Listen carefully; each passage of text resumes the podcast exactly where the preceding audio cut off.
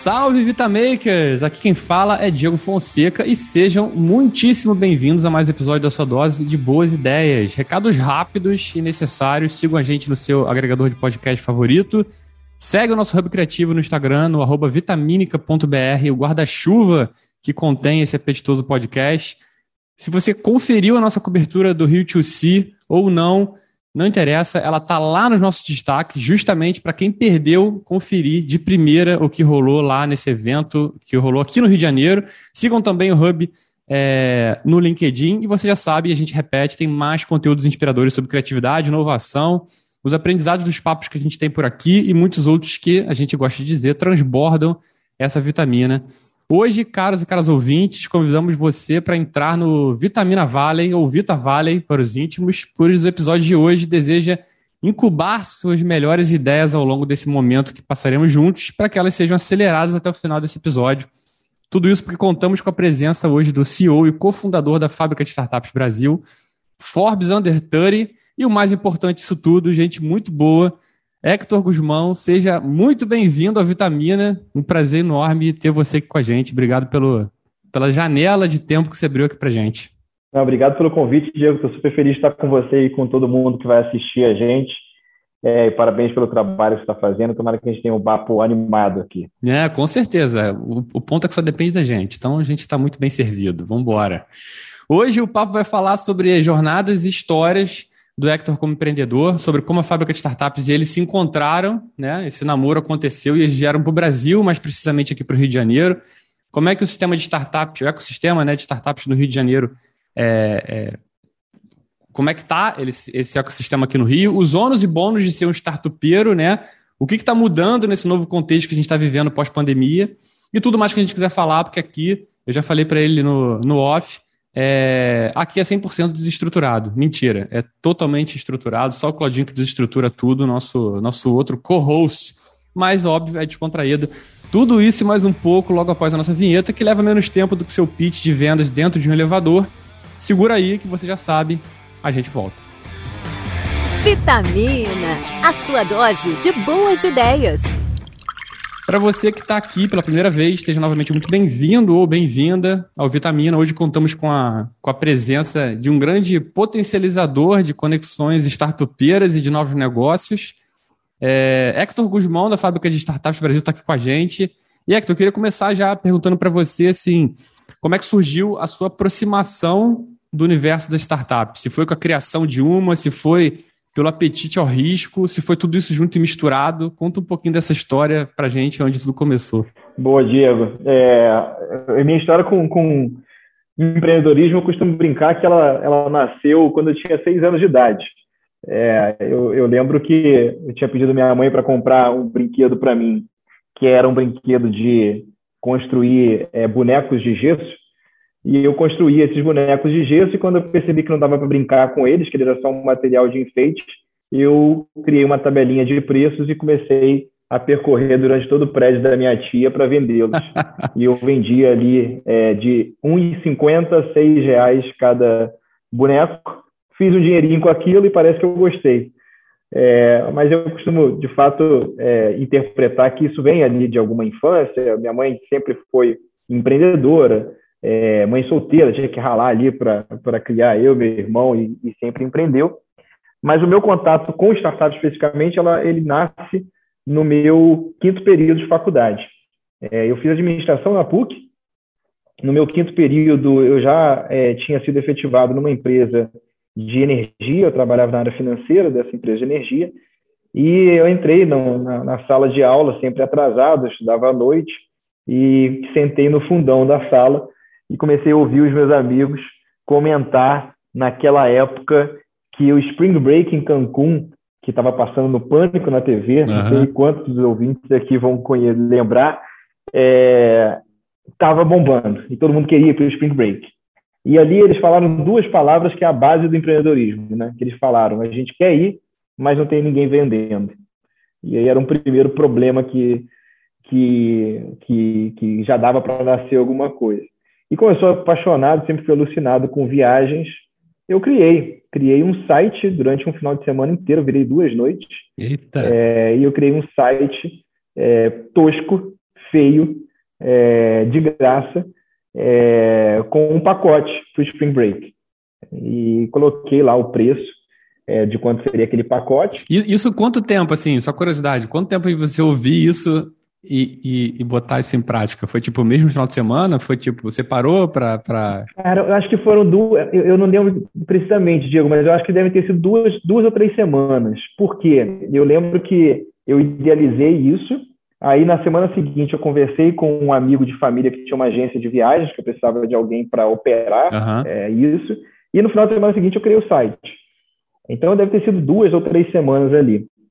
É, e, daí nasceu a minha primeira startup, que foi uma startup focada em experiência é, personalizada de viagens no exterior para jovens. Então a gente fez muita coisa, a gente, né, nesse pacote do Spring Break em Cancun, a gente levou 40 pessoas, e aí depois a gente fazia é, ir para a NBA, é, ia sentar na primeira fileira de poltronas, ir para para Broadway e visitar o camarim, é, lua de mel personalizada na Espanha, enfim, a gente fez um monte de coisa. Então, esse foi meu primeiro contato, minha primeira startup, e dali eu nunca mais parei. Não, isso é maravilhoso. Teve, acho que o nome dela era Bia, era Bia Breaker, depois teve a, a, a Tripling, né? Não sei se isso foi. Exato. Uma se transformou na outra. Como é que foi esse, esse processo? O que, que mudou? o, bom, o, bom, o, bom, é conversar com gente que pesquisou sua ah, vida Ah, né? pô, nossa produção vai a fundo para entender tudo isso, cara. Muito bom. O Bia Breaker, ele era um business que ele não era escalável. Né? A gente criou depois, é, isso que eu contei aqui, ele teve alguma evolução, mas ele ainda era um site que a pessoa entrava, preenchia um formulário com algumas características da vida dela, e aí eu tinha um monte de gente aqui do outro lado interpretando é, essas informações e criando um pacote de viagem personalizado. Quando, quando chegou em 2014, ou seja, eu fiz isso de 2010 até 2014. Então, eu estava fazendo faculdade, trabalhando lá na empresa de energia e empreendendo. Consegui isso até 2014. Quando chegou em 2014, eu falei, cara, eu só quero empreender. É, eu negociei minha saída da empresa anterior e aí eu e meu sócio, a gente sempre criou tudo junto, a gente foi morar no Vale do Silício. E aí no Vale do Silício que foi o foco nosso de como que a gente coloca tecnologia nisso para ser mais escalável. E aí quando a gente voltou do Vale do Silício, que foi exatamente o momento que a gente transformou de Bia Breaker para Tripling, porque aí a Tripling sim era uma plataforma já com tecnologia na época de machine learning e inteligência artificial que conseguia minerar dados do usuário e automaticamente criar um planejamento de viagem para ele. Então foi essa migração ali do Bia Breaker para depois Tripling. E, e, a, e esse momento de tomar decisão, a gente fala muito sobre sobre as, as coisas que nos boicotam e também as coisas que nos motivam, né? Quando a gente está falando de primeiro passo, de não, não, não me achar é, pronto para fazer as coisas, várias coisas que acabam criando, quer dizer, rondando a cabeça não só de quem está empreendendo, como de quem está é, vivendo, né? De, uma, de, de um modo geral. Sim. Esse teu processo de tomar a decisão de você ir para São Francisco, o que, que, assim, eu entendo que óbvio que você sentiu que o você estava meio que fazendo, entre muitas aspas, uma conta de padeiro para fazer algo que precisava de tecnologia para fazer para vocês, né? Essa mudança. Mas o que que, que, que fez é, é, vocês enxergarem que é, o, o, processo tinha que ser meio que incub, não é incubado lá, mas ir para lá para entender um pouco mais? Era muito mais do que simplesmente tecnologia, era mais você é, é, é absorver um pouco da cabeça do empreendedorismo que estava rolando lá no Vale do Silício? Totalmente, cara. É, bom, vamos voltar um pouco do tempo. Né? 2014, é, o Venture Capital no Brasil ele deveria ser 15 vezes menor do que ele é hoje. Ele era muito pequeno. É, o número de aceleradoras, por exemplo, no Brasil era muito pequeno. Você tinha uma, duas é, relevantes no país. Então não era disseminado essa história de startups, Pô, você conseguir um desenvolvedor de inteligência artificial, você ia ter que roubar da Globo, uhum. sabe? É, então, era, era zero fácil isso. Então, o nosso objetivo de ter ido para o Vale era, primeiro, da gente conseguir construir essa cabeça de empreendedores é, de escala, uhum. é, e segundo, a gente entender como que a gente migrava um business analógico para um business é, tecnológico, escalável. Então, a gente foi beber daquela fonte. É, a gente fez questão, tem gente que vai para o Vale ou fazer uma faculdade ou fazer um curso, é, temporada, não. A gente foi viver mesmo como cara do Vale. Assim. A gente ficou morando numa hacker home, que é uma casa que só pode viver quem tem startup ou que trabalha em empresas de tecnologia. Tinham 14 pessoas de sete nacionalidades diferentes. É, então, conectar com o Vale do Silício era fácil. E, cara, foi transformadora, assim, em dois aspectos. Tem um aspecto de cabeça, que para mim é game changer, é, e o segundo, um aspecto de saber né, qual que é o processo de criar uma startup, é, como que você consegue atrair talento, como é que você pensa em tecnologia, como que você não fica apegado à, à ideia, enfim, aí uma série de outros aprendizados mais de negócio. Não, muito bom. Eu acho, acho até que, que, que o processo, por mais que teoricamente seja interessante, está super disponível, nada melhor do que arregaçar as mangas e fazer a, a brincadeira acontecer. Acho que nada, nada substitui o, o, o arregaçar as mangas, né? o fazer do que você ter essas coisas meio que faladas ou reverberadas em, em sei lá, para os quatro cantos do mundo. E aí, tipo assim, não sei se isso teve um gap muito grande, mas como é que surgiu esse namoro entre você e a fábrica, né? Entre vocês, no caso, né? Porque acho que o teu sócio acho que te acompanhou já desde, do, desde quando você vendia boneco de gesso, né? Até, até os dias de hoje. Como é que surgiu esse, esse namoro, esse casamento com a, com a fábrica de startups? É, pior que ele, ele veio até antes do boneco de gesso. A gente, eu conheço o Bruno, Bruno é meu, meu irmão, meu sócio aqui, desde de três anos de idade, a gente fez maternal juntos. A gente tem oito dias de diferença de idade, então a gente fez escola, depois faculdade juntos, criamos. Pô, então vocês venderam um boneco de gesso mesmo. Esse boneco de gesso era da, era da Disney? Só por uma curiosidade. Cara, podem me zoar aí depois. Era da Eliane esse. Ah. Na época que tinha. Não, porque eu lembro é, de uns bonecos da Disney que você fazia o molde é. de gesso e pintava é. com, acho que a minha aquarela, eu acho. Eu lembro dessa parada. Era a mesma história, cara. Só que ah. esse que me deram inventaram lá que a marca era da Eliane. Então... Ah, muito bom. É, mas, então, foi... É muito louco, assim, né? Tem, tem... Eu comprei um livro agora, não comecei a ler ele ainda, que ele fala muito do acaso, né?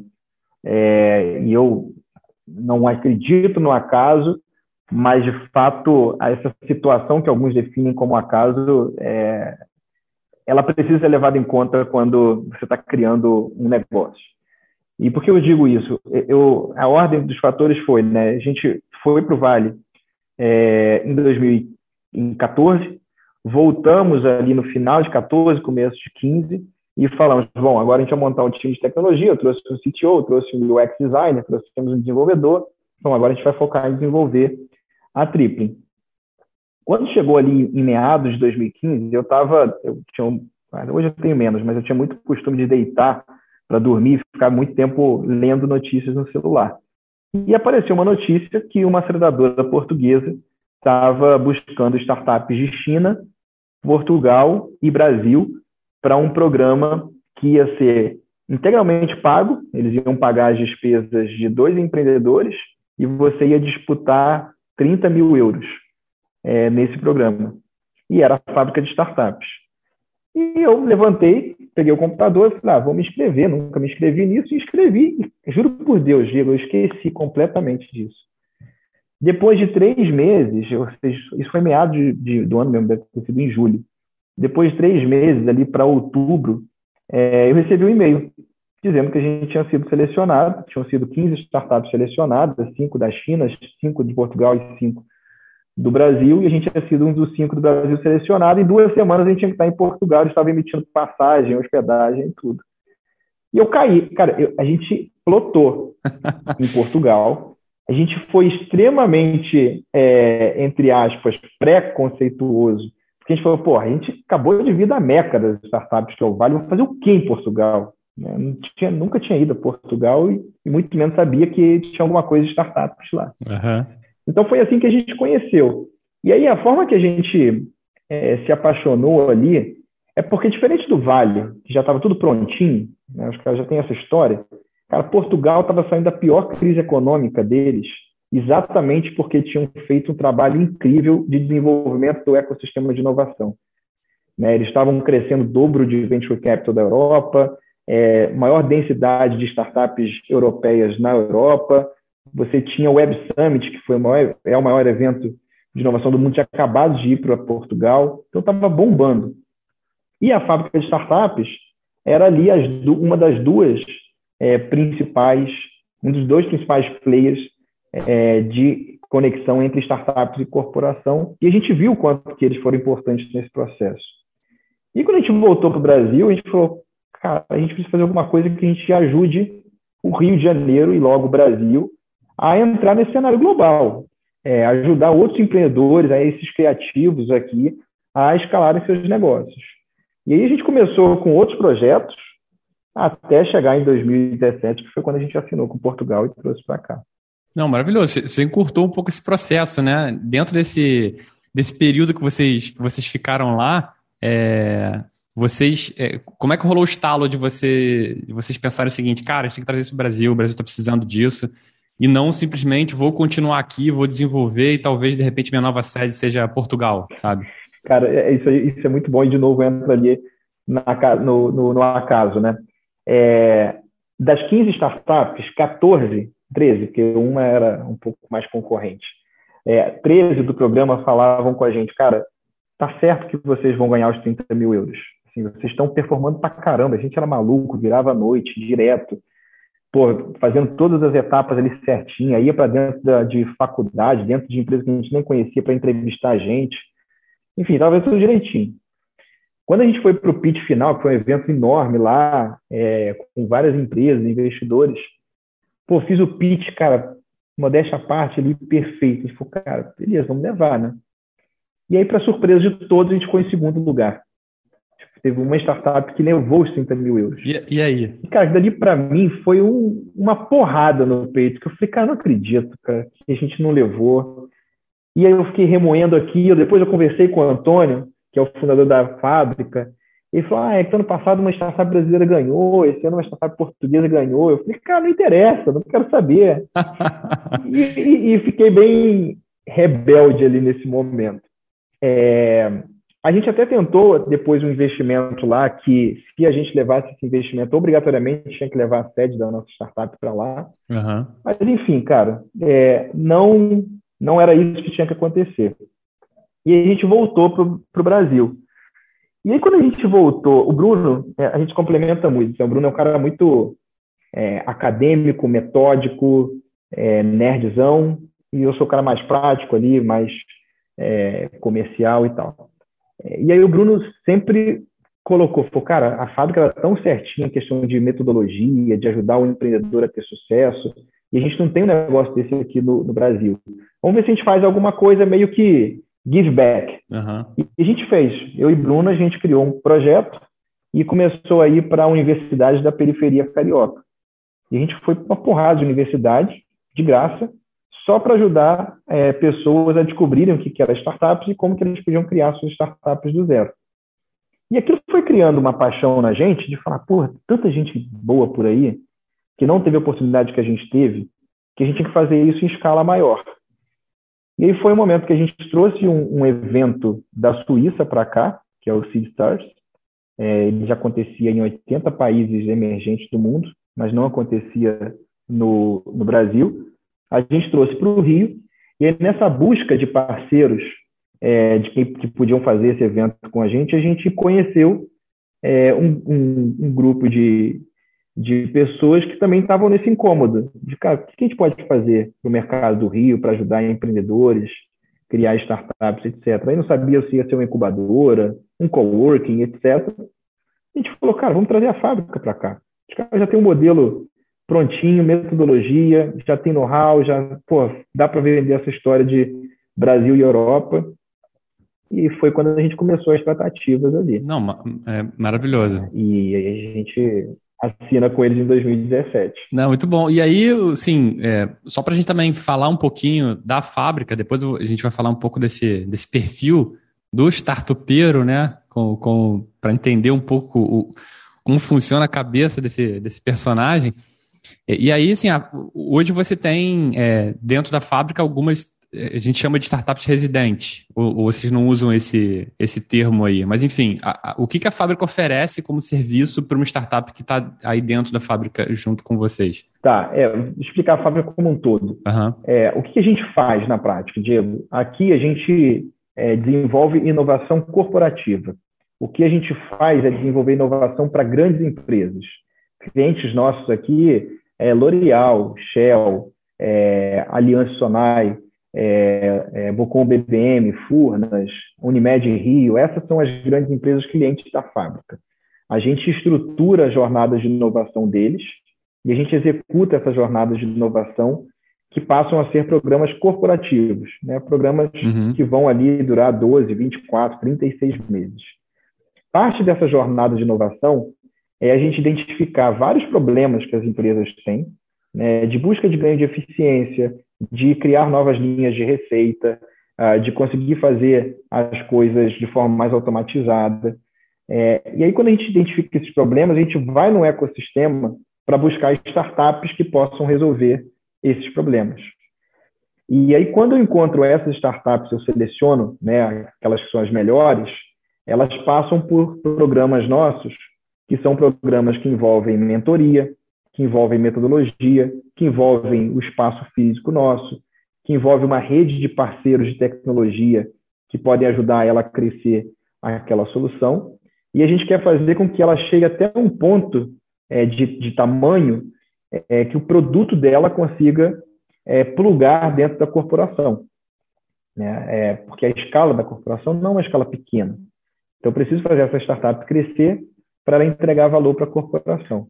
E aí, quando essa conexão acontece, é maravilhoso para os dois lados. Sim. Porque a corporação resolveu um problema dela e a startup ganhou um novo cliente, às vezes um novo investidor, às vezes ganhou um novo parceiro estratégico e às vezes até passou a interessar para que lá na frente essa corporação é absorvida, né? Compre, Isso. Né, quem sabe essa startup. É verdade, é uma relação ganha-ganha-ganha, né? Porque ganha, vocês ganha. também estão nesse fazendo match, né? Esse matchmaking entre entre né? problema e solução, né? É, é... isso. E, e, assim é muito mais fácil a startup vai vir relacionar com alguém que já tem aquele problema que ela resolve. Né? O meu modelo de negócio eu não cobro do empreendedor nada. Então, eu não pego o equity dele, eu não cobro dele, e a remuneração é toda em cima da corporação. É, então, é isso que a gente faz. Aqui no Rio de Janeiro, a gente tem um hub de inovação é, grande, né? a gente tem um espaço aqui de 3.200 metros quadrados, que, para além dessas startups que entram nos programas, tem o que você chamou de residentes. Que aí são algumas startups que a gente selecionou, a gente convidou para virar residente da fábrica. Aí ela tem acesso ao nosso espaço, ao nosso time, aos eventos que acontecem aqui, às corporações que passam por aqui. Ah, maravilha. Então existe, existe um universo híbrido aí, tanto de pessoas selecionadas através de um filtro que vocês colocam, e, e provavelmente esse mesmo filtro é para fazer esse, dar esse match, né, cara, entre justamente empresas que estão precisando dessa, dessa inteligência com startups que podem fazer isso, isso funcionar. E aí, é, um ponto que eu acho que é interessante é olhar um pouco esse personagem, né? A gente fala muito sobre, sobre startups, acho que eu acho que, é, que as startups elas são até é, vangloriadas assim entre assim, pessoas inovadoras. Tem uma startup e, é, é, o máximo que eu, que, eu, que, eu, que eu preciso dizer para eu já entrar num outro nível de, de interpretação sobre a minha pessoa, né? Uhum. Só que a gente vê que de, de perto ninguém é normal. Então acho que um, um dono ou uma dona de, de uma startup acho que é, acho que é menos normal ainda. O que que, que, que tem na cabeça de um, de um empreendedor, eu posso dizer, né? Não necessariamente uma startup. É, que, que, que define esse personagem, assim, a tolerância ao risco, é não ver o medo como um grande problema. Como é que você colocaria assim? É porque é difícil padronizar, né? Mas o que, o que, tem em comum de todas as pessoas que já passaram é, pela fábrica e, e, e, por você? Cara, o, o, o que tem em comum é que o cara é um alucinado por resolver um problema que ele identificou. É, e, e, e, tanto que a recíproca é verdadeira, né? porque o motivo pelo qual startups mais fracassam é quando ele está resolvendo um problema errado. Um problema que não tem escala, um problema que para as pessoas não, não é um grande problema.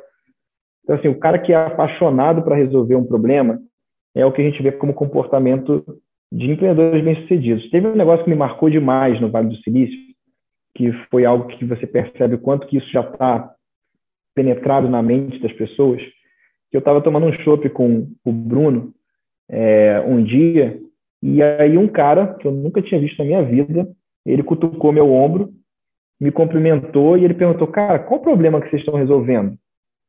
E, e eu não, não, entendi absolutamente nada, porque eu falei, cara, como assim, que problema eu estou tomando um chopp. Isso num lugar qualquer, não, não, não, tinha nada... Qualquer, cara. Não, tinha, não era um evento. Entendi, entendi. Não era um evento.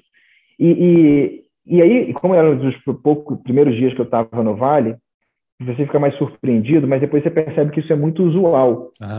O, o, o, o, o mindset que se criou no Vale é que você está permanentemente procurando algum problema para resolver. E se você encontra um problema muito grande para resolver, é onde vai nascer a startup, porque a solução depois é, é relativamente simples, porque você vai ter que formar um bom time, isso não é simples, claro, mas é meio que consequência. Então, essa capacidade de você se apaixonar por um problema, ela é muito importante. Tem uma outra parte que é, às vezes a gente acha que é romantizado, mas eu nunca vi um empreendedor conseguir dedicar, arriscar a sua vida, no final das contas, é, criando uma startup, porque é, é arriscar a vida, é, tanto pessoal quanto profissional, se ele não for muito apaixonado pelo que, pelo que ele está fazendo, assim, né? Que é o famoso propósito. Assim, ele não tem um propósito, por isso que às volta e meia você escuta, ah, é porque, porra, eu passei um problema de saúde com, com, a, com a minha família e aí eu tive uma ideia de criar uma startup tal, tal, tal. É porque, cara, você viu um problema que é muito grande e você se apaixonou por resolver aquilo, você viu um propósito, você viu um porquê naquilo, que só aquilo que vai conseguir segurar a sua vida. Porque, cara, não tem segurança nenhuma que você vai ganhar dinheiro mas você tem a certeza absoluta que você tem um custo de oportunidade enorme. Quando eu saí da empresa que eu saí, eu saí de uma ascensão profissional que eu, eu fui efetivado rápido, enfim, estava progredindo na empresa, para ganhar zero reais.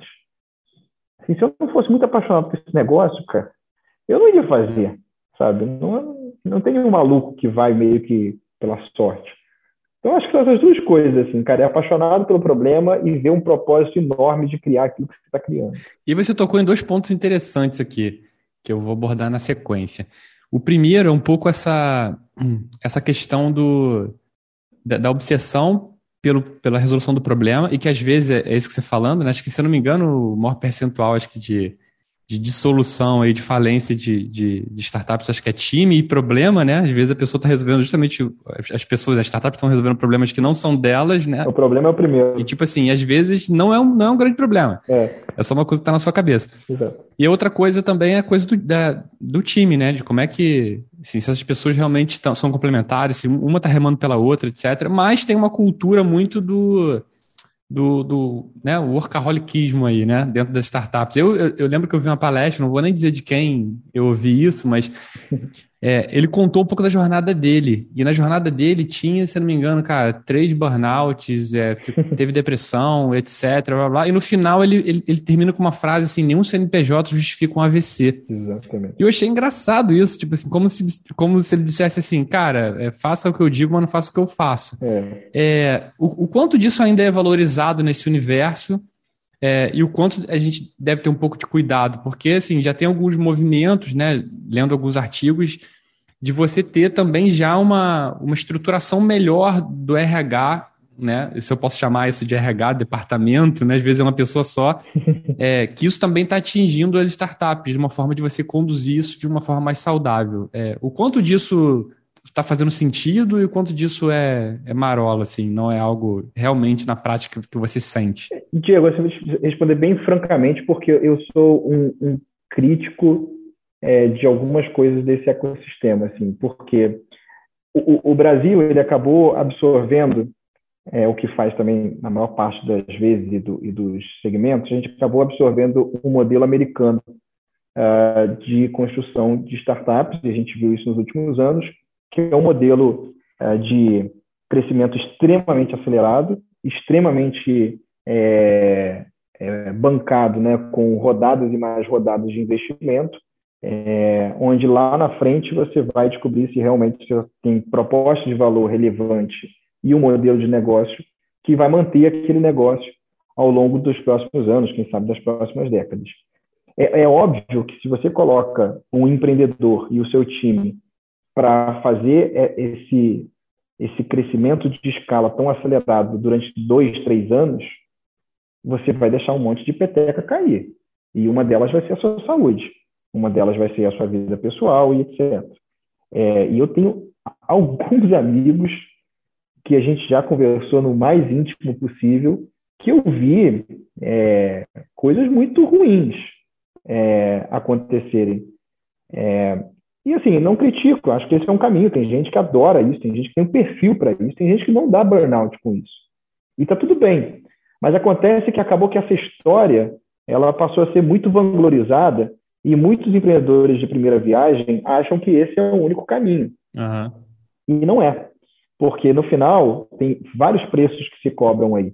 É, você começa a perceber, acho que a, a série que está famosa, né, do We Crash, é, que é a série do We Work, ele mostra que isso não é sustentável em questão de cultura, né? Você cria uma cultura que é tóxica, né? Você tem outros casos que você vê que o empreendedor deixa de performar no melhor forma possível que ele performava. Você tem outros casos é, que o negócio em si ele acaba não sendo um negócio sustentável. Enfim, é, tem seus prós e contras ali. Eu acho que o mercado, eu acho que esse momento, exatamente esse momento, né, o dia de hoje, 26 de abril, é o momento que o ecossistema do Brasil começa a se organizar, que é aquilo que você está lendo nos últimos meses, dessa regulagem de precificação, de valuation.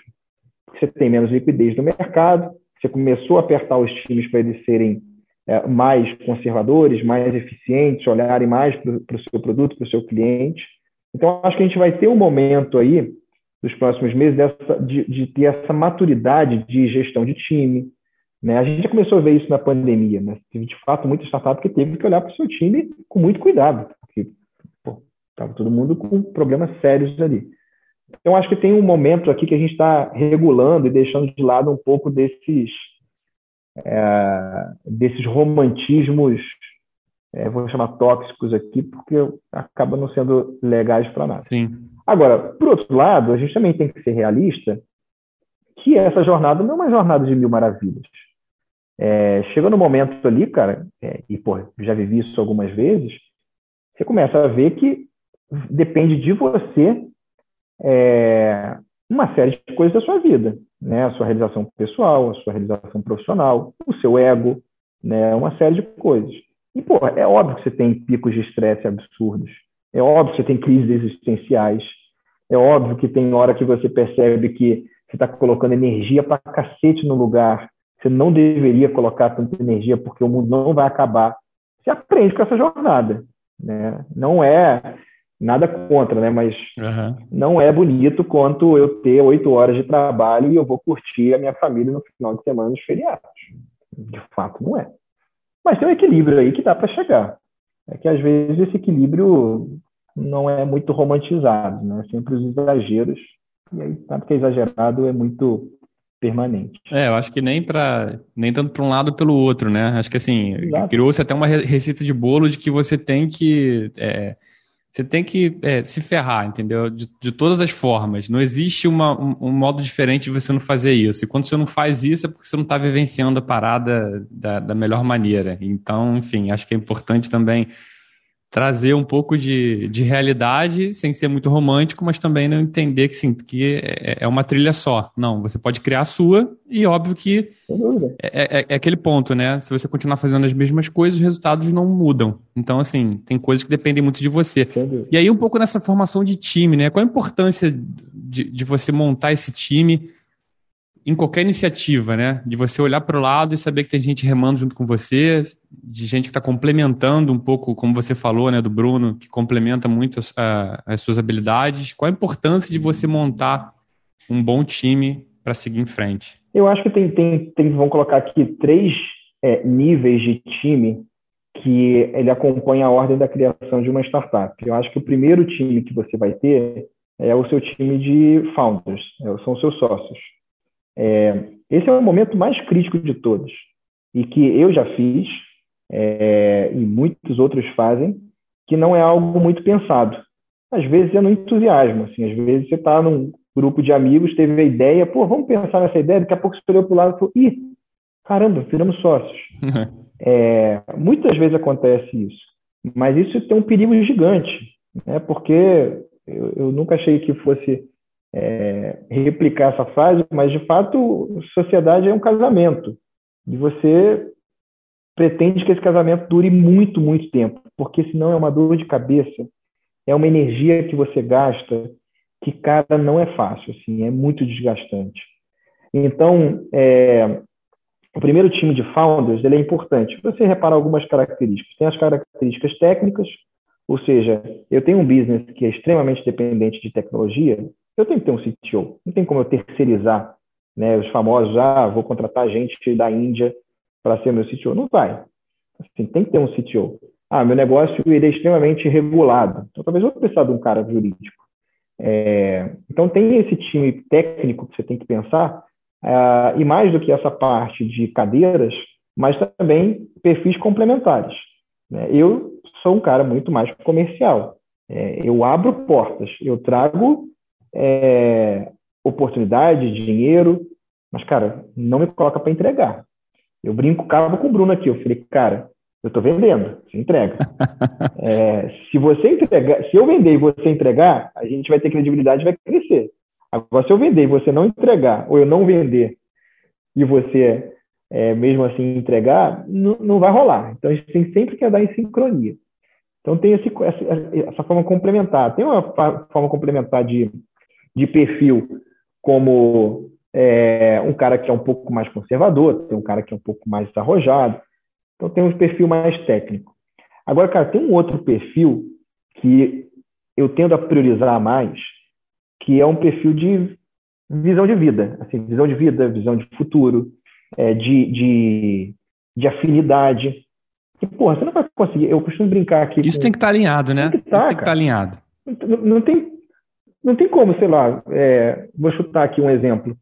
Pô, eu, o, o, eu tenho um sócio meu que está planejando é, casar ano que vem e ter filho um mês depois, é, e talvez eu não esteja nessa mesma vibe, tudo bem se for conciliado, se for pensado. Mas assim, tem visões de, de, de, de futuro que tem, tem um descompasso. Se você não conseguir alinhar, é, vai dar problema.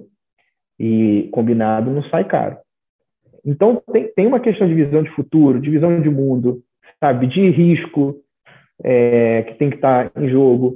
Uh, tem uma questão de afinidade, eu costumo brincar com o pessoal, falei, cara, a gente tem que ter afinidade a ponto de entrar numa sala e um xingar um outro. Uhum. E a gente sair, tá tudo bem. É, então tem, acho que essa característica do time de founders ali. Aí tem uma segunda parte, né, o segundo nível que eu falei de time, é, que eu acho que eu nunca li isso em literatura, mas eu digo muito pelo que eu fiz aqui na fábrica, é, que é, é um pouco dos o time dos co-founders, assim, que são aqueles caras que, pô, aqui na fábrica eu tive gente, Diego, que começou e trabalhou seis meses com a gente sem receber um tostão, assim, sem receber nada. Mas o cara ficou apaixonado com o propósito do negócio, via muito, muita oportunidade do negócio nascer e ele veio, veio de diversas formas, mas veio. Eu falei, cara, não tem dinheiro para te pagar. Ele falou, não, cara, mas eu tô afim. Vamos embora. Eu tenho meu limite aqui, talvez se o negócio não virar em seis meses, não vai rolar, mas eu tô afim. E, cara, esse time ele tem tanta importância que aquele cara que você vai vender o sonho, ele vai pregar aqui, ele vai entregar o capital intelectual dele, ele vai ser o ombro a ombro, ele vai te complementar e ele vai ficar muito tempo aqui dentro. Ele vai ficar muito tempo dentro da, da fábrica, ele vai criar da fábrica da empresa, ele vai criar cultura, sabe? Ele vai inspirar outras pessoas. Então, assim, tem um, esse time aqui que eu vou chamar de co-founders que também é super importante. E tem o terceiro que é o time que você vai escolher, é o terceiro nível ali, que é o time que você vai escolher para crescer e para entregar esse negócio. E aí tem que ter alinhamento cultural, né? tem que ter alinhamento de, de valores, tem que ser porra, focado em resultado, porque também, se for romântico demais e entregar resultado, não faz sentido. Então, um pouco desses três níveis que eu, que eu separaria informações de time. Não, muito bom. E, e, justamente o que você está falando aí de formação de cultura, de essas pessoas mais apaixonadas pelo que fazem, acho que, né, independente do local e do, do business que você está inserido, acho que é importante sempre contar com elas ou ser elas mesmas, né? E a gente está vendo um, um movimento é, que a gente achou que talvez não viria para o Brasil, mas a pandemia é, ressignificou muito essa relação do trabalho, né? Não necessariamente é, entre empreendedores, acredito que também, mas muito entre os funcionários, né? A gente está vendo nos Estados Unidos a, o Big Quit, né? O Great Resignation lá, o, o, o chamado grande debandada de pessoas pedindo muito demissão é, nos Estados Unidos, que já é um país super estável, etc., mas que está vindo para o Brasil também, né? A gente teve dados de fevereiro, é, de março, com pessoas realmente pedindo demissão sem nem querer o FGTS para ter um mínimo de, de colchão financeiro muito por conta desse novo momento que as pessoas estão ressignificando essas relações pelas experiências que elas passaram durante a pandemia. E muitas das questões, né, numa pesquisa, é, se não me engano, foi da HSM, eu acho, é, eles falaram é, sobre, sobre cultura, sobre cultura tóxica, né, sobre justamente esse comando e controle, é, que realmente, naquela frase clássica do Drucker lá, que come a estratégia no café da manhã, é, mas sim, você consegue ver, é, a gente viu também né, dados de muitos MEIs sendo criados é, nesse processo todo que aconteceu pós-pandemia. Você está conseguindo ver isso como uma, um movimento que vem também reforçar um pouco desse ecossistema de startups, ou seja, eu estou indo em busca do meu sonho, estou indo resolver um problema que é meu e que não é de alguém, ou não necessariamente. É simplesmente um momento de pausa e reflexão é, para que você ajuste um pouco a, a, as pessoas ajustem um pouco a rota. Não sei se você está conseguindo ter um termômetro aí é, para entender um pouco esse movimento. Eu, eu acho que eu, eu separaria de duas formas. Eu acho que tem um movimento que é muito óbvio, que são de talentos e às vezes talentos bastante seniors de, de economia real, né, de empresas estabilizadas que estão se arriscando e indo para startups. Isso é muito notório, assim, você vê é, algumas startups que, obviamente, já é, bem financiadas em crescimento, trazendo nomes fortíssimos de mercado é, para ocupar o C-level e, às vezes, até ali o middle management, é, porque essa galera está curiosa, querendo conhecer o que, que é essa nova economia, como é que é esse novo formato de trabalho, né, é um pouco do ambiente um pouco mais cult, é, mais flexível etc. Então, isso é muito notório, muito notório. Agora, tem um outro movimento que eu acho que aí não, não, não é tanto para o cara empreender, é, que é um movimento de maior desprendimento de onde que eu vou trabalhar. É, a gente, obviamente, mesmo com uma crise, nunca na história da humanidade a gente teve tanta oferta de trabalho, é, algumas áreas especialmente, uma área de tecnologia, por exemplo, o cara não tem apego. O cara está aqui hoje, se ele não viu mais sentido, se alguma coisa incomodou, ele vai sair e vai para o outro. Então, acho que tem também um movimento de mudanças muito rápidas e muito bruscas, e até mudanças de países, que passa um pouco por esse, esse ressignificado do trabalho. É, se eu estou afim, eu fico, se eu não estou, eu também não vou ficar me matando aqui. É, então, eu colocaria dessa forma. Acho que tem um movimento de migração das empresas é, tradicionais para as startups, isso num volume bem grande, e um outro de um ressignificado, um trabalho completo. O cara não vai mais criar apego em empresas. O que, por outro lado, para o gestor tem uma dificuldade gigante de manter, de motivar o talento, de criar cultura dentro de casa, porque se o time não fica, o turnover é alto, é difícil. Mas aí é uma outra discussão. É, exatamente. Uma discussão até que, que muito se fala assim, cara, para de amar sua empresa porque ela não te chama de volta. Ela é uma empresa. ela não quer, ela não quer conquistar seu coração. É, é realmente uma, é. uma discussão que a gente fala muito sobre, sobre cultura, etc. E justamente essas empresas que a gente pode falar que, né, com, com ou sem desprovidas ou não de, de coração, é, muito se fala em inovação, né? A gente é, tanto no nosso hub vitamina que a gente frequenta é, muitos eventos assim de inovação em que fa a gente vê muitos é, não só CEO founders falando sobre a importância de se inovar da inovação etc mas é, você começa a conversar né, com o mercado mais com pessoas que estão vivendo as suas CLTs e entende que o espaço para inovação ainda é uma coisa muito tímida, assim. Você você está vendo esse, esse processo mudando nesses poucos anos é, para trás? Você acha que o Brasil, o ecossistema de inovação do, do Rio, por exemplo, do Brasil, mudou bastante? Já pode dizer que tem muito mais empresas entendendo que esse é o caminho? Ou você acha que ainda se fala muito e se faz pouco? Não, eu acho que, que o, o, o Brasil, na América Latina, é disparado o país que mais avançou em inovação, é, e não por acaso, né, um SoftBank nos últimos três anos aceitou vir para a América Latina e 90% aproximadamente dos investimentos deles estão no Brasil. Então, sendo bem sincero, a gente tem crescido em números galopantes aqui. É, é claro que a gente tem um destaque para as startups, é, porque a gente começou a ter muita gente empreendendo, é, cobrindo buracos de mercado que a gente tinha, campo na logística, é, na parte de saúde, na parte do sistema financeiro, muita gente preenchendo gaps que se tinham ali, é, e aí muito dinheiro despejado, a gente vem triplicando o volume de investimento nos últimos três, quatro anos no Brasil. Então, as startups elas galoparam para o Brasil ser mais inovador. E aí, logo em seguida, você tem as corporações, que, por consequência desse movimento, também se sentiram ameaçadas e falaram: cara, a gente precisa andar rápido aqui.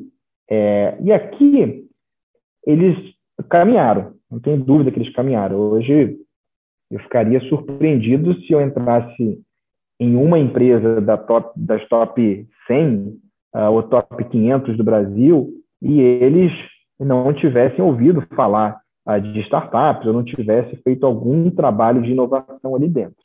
Então, todo mundo já passou dessa fase da sensibilização. Nem todo mundo passou de uma fase de estruturação. É, ainda tem muita, a gente chama aqui dentro da fábrica de espuma, né? Tem muito marketing ainda, uhum. né? Tem muito barulho, tem que encontrar alguma coisa para fazer para o board da companhia é, aceitar. Ainda tem. Mas, por outro lado, a gente tem muitos outros cases que estão maduros, estruturados, que estão colhendo os frutos é, do que se começou a plantar lá atrás. Então, acho que aqui nas startups a gente está em um movimento galopante, no lado das corporações, parte está estruturada e caminhando bem, outra parte grande ainda está ali se descobrindo, ainda numa fase, como eu brinquei aqui, um pouco ainda de espuma, muito marketing, muito barulho e pouco resultado. É, falando, de, falando de espuma, eu vou, vou pegar esse, esse link que eu já estou já tô usando como link bem cretino para dizer do, do Porto Maravalha, cara, que vai ser, quer dizer, que estão né, falando que ia, ia rolar no primeiro semestre, de 2022. É, o quanto isso também é importante para reforçar essa, esse ecossistema no Rio, né?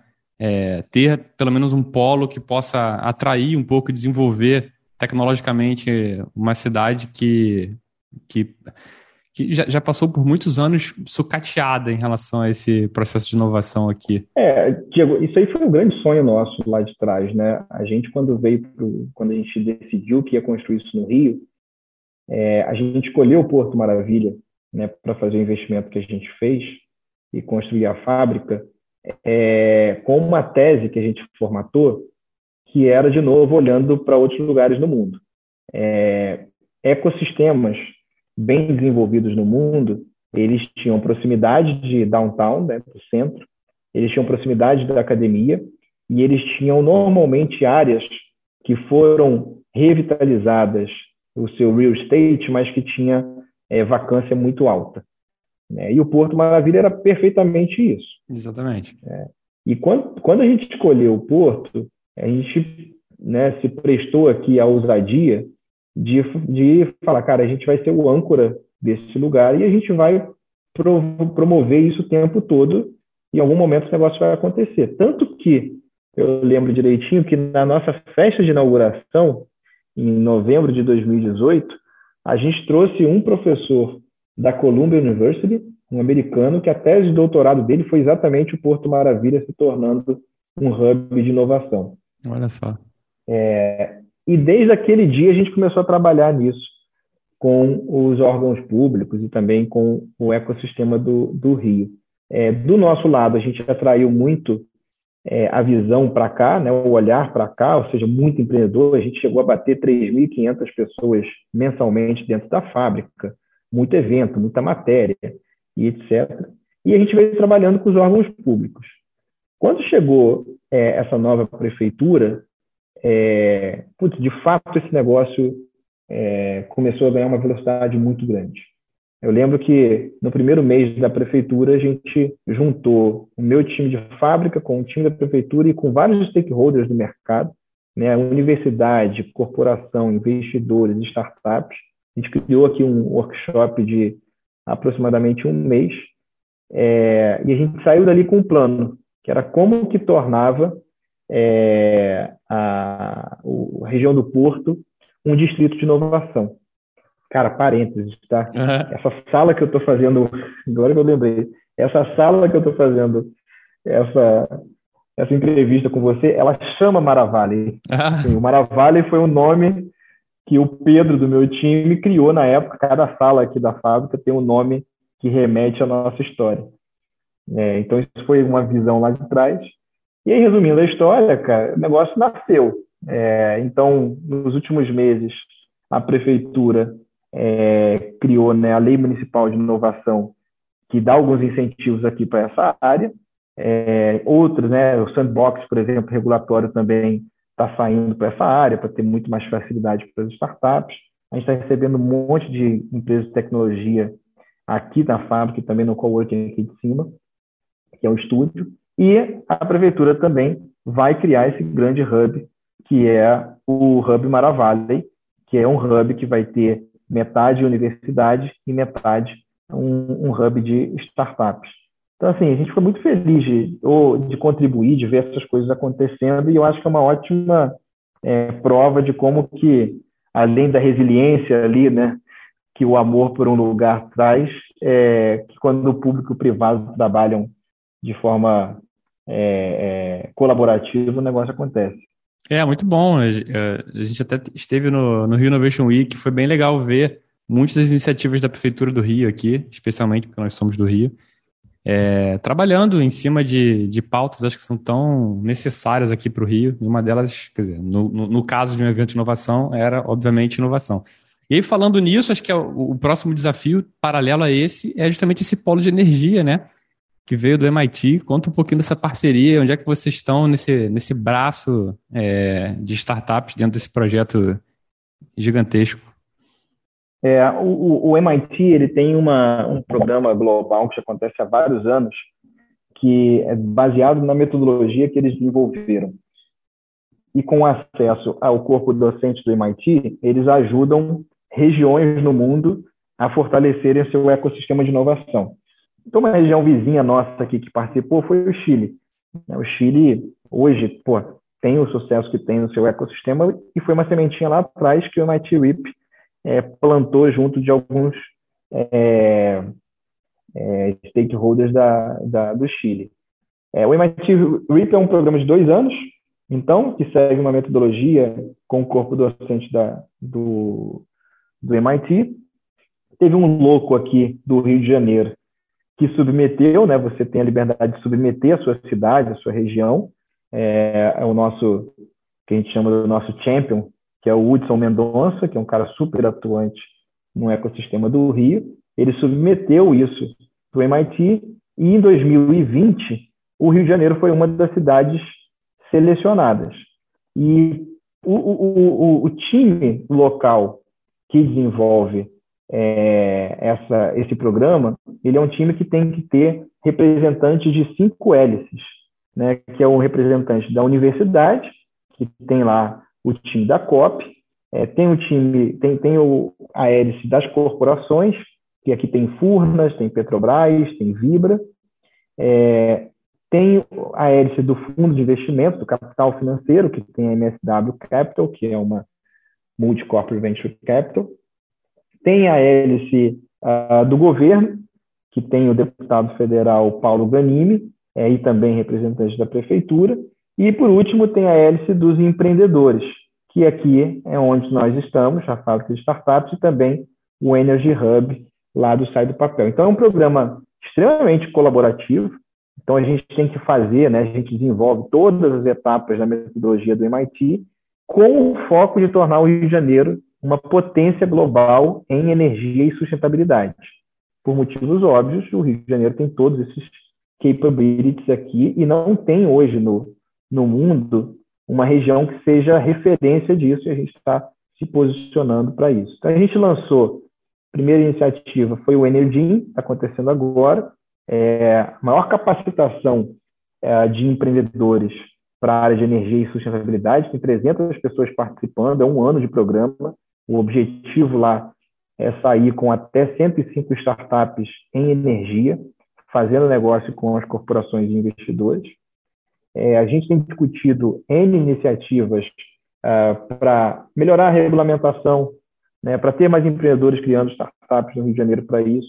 Trazendo, sexta-feira, a gente vai ter aqui é, o corpo docente do MIT conhecendo o Rio de Janeiro. Provavelmente a gente vai trazer um evento para cá para colocar o Rio de Janeiro nessa, nesse cenário global. Maravilhoso, cara. É, então, assim, o, a pergunta final seria, antes da gente ir para bate-ponto, seria, cara, onde é que essa fábrica quer estar? Para onde ela quer ir? Quais são os novos, novos passos dessa fábrica aí que está pulsando coisa boa?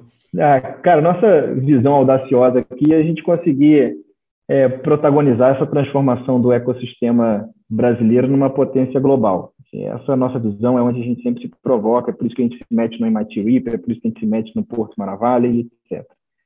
É, então, essa, essa é a nossa grande visão que nos move aqui. Em questão de negócio, a gente está é, tá caminhando para criar mais produtos digitais com as corporações, então a gente está criando startups para as corporações, a gente está tendo mais times de tecnologia junto das corporações. A gente está caminhando para que a nossa comunidade de startups elas saiam apenas de, do ambiente é, físico, mas que elas possam estar numa rede é, virtual e a gente não tenha mais é, fronteiras, né? a gente consiga acessar uh, qualquer um de qualquer lugar do mundo, que eles se conectem, que eles gerem valor entre si. Né? E a gente é, conseguiu, né, obviamente com humildade aqui, conquistar a segunda maior economia do Brasil e a cidade mais linda do mundo, e agora a gente quer crescer para outras cidades do, do, do, do Brasil, é, seja São Paulo, seja Norte, Nordeste. Então, acho que é um pouco por aí que a gente vai se desafiar cada vez mais. Maravilha, muito bom. Fábrica de desafios, cara, espetacular. vamos, vamos agora para o bloco do Bate Pronto, que eu já falei, adiantei para o Hector que as perguntas são rápidas e as respostas nem tanto. Algumas aqui, né, pelo menos, acho que a, a segunda já, ele já pode colar da própria fala que ele, que ele fez ao longo do, do episódio, que acho que vai responder muito, mas sem delongas, vamos lá. Primeira pergunta: três coisas que te alimentam criativamente. Criativamente? Uh, chopp. Ah. é, o, a vista do Rio de Janeiro. Melhores ideias saem daí, né? É, a vista do Rio de Janeiro, é, bastante a ociosidade. Boa. Três, essa que eu falei, acho que você pode colar de coisas que acho que a gente é, falou bastante aqui no episódio. Três dicas para quem quer criar, super simples, tá? Uma startup de sucesso. Bom, identifique um problema enorme com o maior número de pessoas tenham, forme um time incrível e nunca perca as suas raízes e o seu propósito. Boa, que tá batendo recorde aqui de velocidade. E para finalizar, três ingredientes que não podem faltar no seu liquidificador para fazer a vitamina da sua vida. Vale qualquer coisa. Espiritual, é, a minha relação com família e amigos e experiências, viagens, livros, comida, experiências. A primeira se cortou. É, você falou qual foi o primeiro, item? Minha vida espiritual. Vida espiritual, perfeito. Bom, acho que realmente tivemos aqui um recorde de todos os 80 e muitos episódios. 80 e muitos episódios aí. É, Hector, arrebentou. Vamos agora já emendar nas dicas de liquidificador. Acho que o, o Hector já trabalhou já com, com spoiler da minha dica. Não sei se a gente vai fazer, vai fazer match no que, no que a gente trouxe aqui, mas eu vou deixar ele apresentar a dica dele primeiro e depois eu venho, eu venho em seguida. Sua dica de liquidificador, que você quer compartilhar com todo mundo? Bom, podem ser duas? Tem que ser uma. Pode ser 15, 15? pode ser 60. Não, na verdade a gente só bota no. Como a gente bota no Instagram, a gente limita para. Tipo, você tem nove dicas, por exemplo, e eu dou uma. Pronto, a gente forma dez, dez imagens no carrossel. Não, acho que a primeira de todas é viaje. Viaje e analise o, o lugar que você está.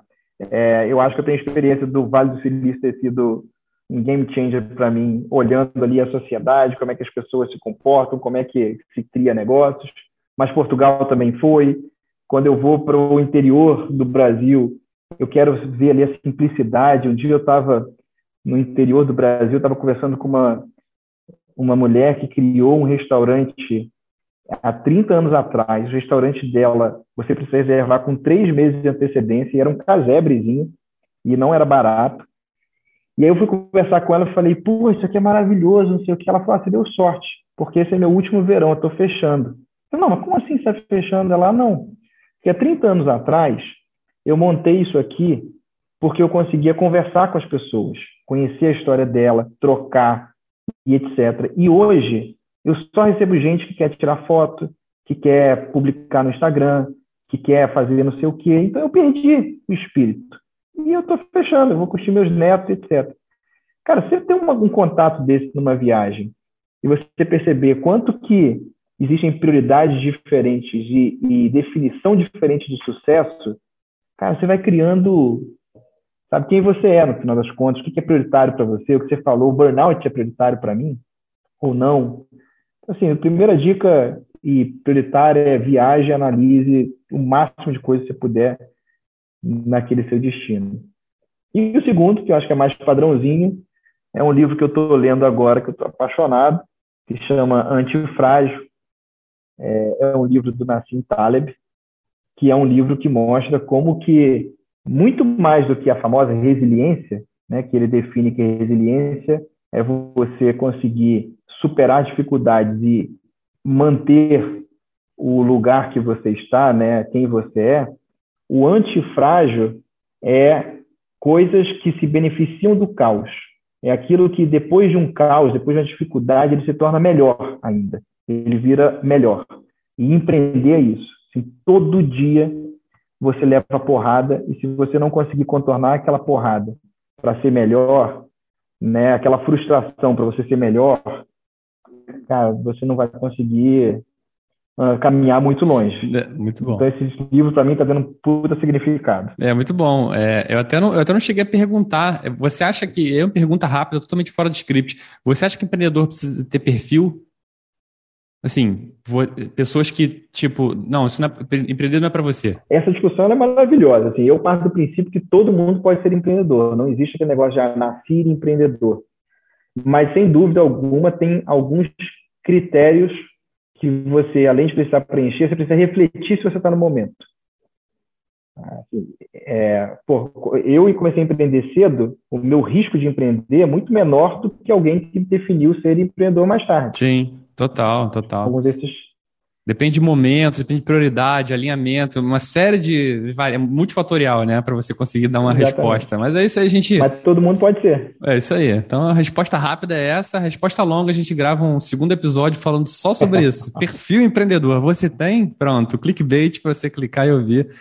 Eu vou trazer a dica que, na verdade, o, que é mais padrão também, mas, cara, eu tô gostando muito que é, que é essa série que o Hector falou, We Crashed, na Apple TV+, né, com Jared Leto e a Anne Hathaway, falando da história da WeWork, né, como, como cresceu e como, né, teve aquela queda vertiginosa. E aí, cara, trata uma série de coisas que a gente conversou aqui sobre cultura, sobre esse olhar empreendedor e às vezes meio maluco de fazer as coisas no, no, no limite é, não só a construção de cultura, como também a imposição de cultura, choque de sócios, enfim. É, é um prato cheio para você se inspirar. Eu acho que tá, tá fazendo isso comigo, pelo menos. Não terminei ela, mas terminarei em breve, até porque os meus sete dias de, de Apple TV Plus gratuitos terminam domingo, então eu preciso finalizar isso até, até então. Vai atrás. Bom, pô, quero chegar ao final aqui, agradecer demais ao Hector por essa pequena janela de tempo que você deu pra gente aqui, mas, cara, o aprendizado foi monstruoso. Prazer. Um prazer imenso receber você aqui, agradecer demais por você ter passado esse tempo com a gente, feito companhia e ensinado tanta coisa legal. E, cara, desejar só ainda mais sucesso para essa fábrica de sucessos aí que você tem, que você comanda. É, e é isso. Obrigado mesmo pela, pelo papo. Obrigado, Diego. A gente precisa de mais iniciativas que compartilhem bom conteúdo e tomara que o meu também tenha seguido nessa trilha aí. As pessoas aproveitem, mantenham contato e que vocês também cresçam bastante por aí. Valeu pelo convite. Não, total. Já, já, já virou, já, já foi para o shortlist de, de obrigado, obrigado a apertar o play. e falando em obrigado, eu agradeço muito quem acompanhou a gente até aqui. E você já sabe, esse episódio vai transbordar conteúdos no perfil do nosso Hub Criativo, no arroba vitaminica.br. Então, nos acompanhe por lá também. E agora também no LinkedIn com algumas pílulas. Então, é, acompanhe a gente por lá também, por favor. Por aqui, Diego Fonseca, semana que vem a gente está de volta com mais uma dose apetitosa de boas ideias para você. Tchau, Brasil. Até semana que vem. Vitamina, a sua dose de boas ideias. E foi isso. Foi lindo.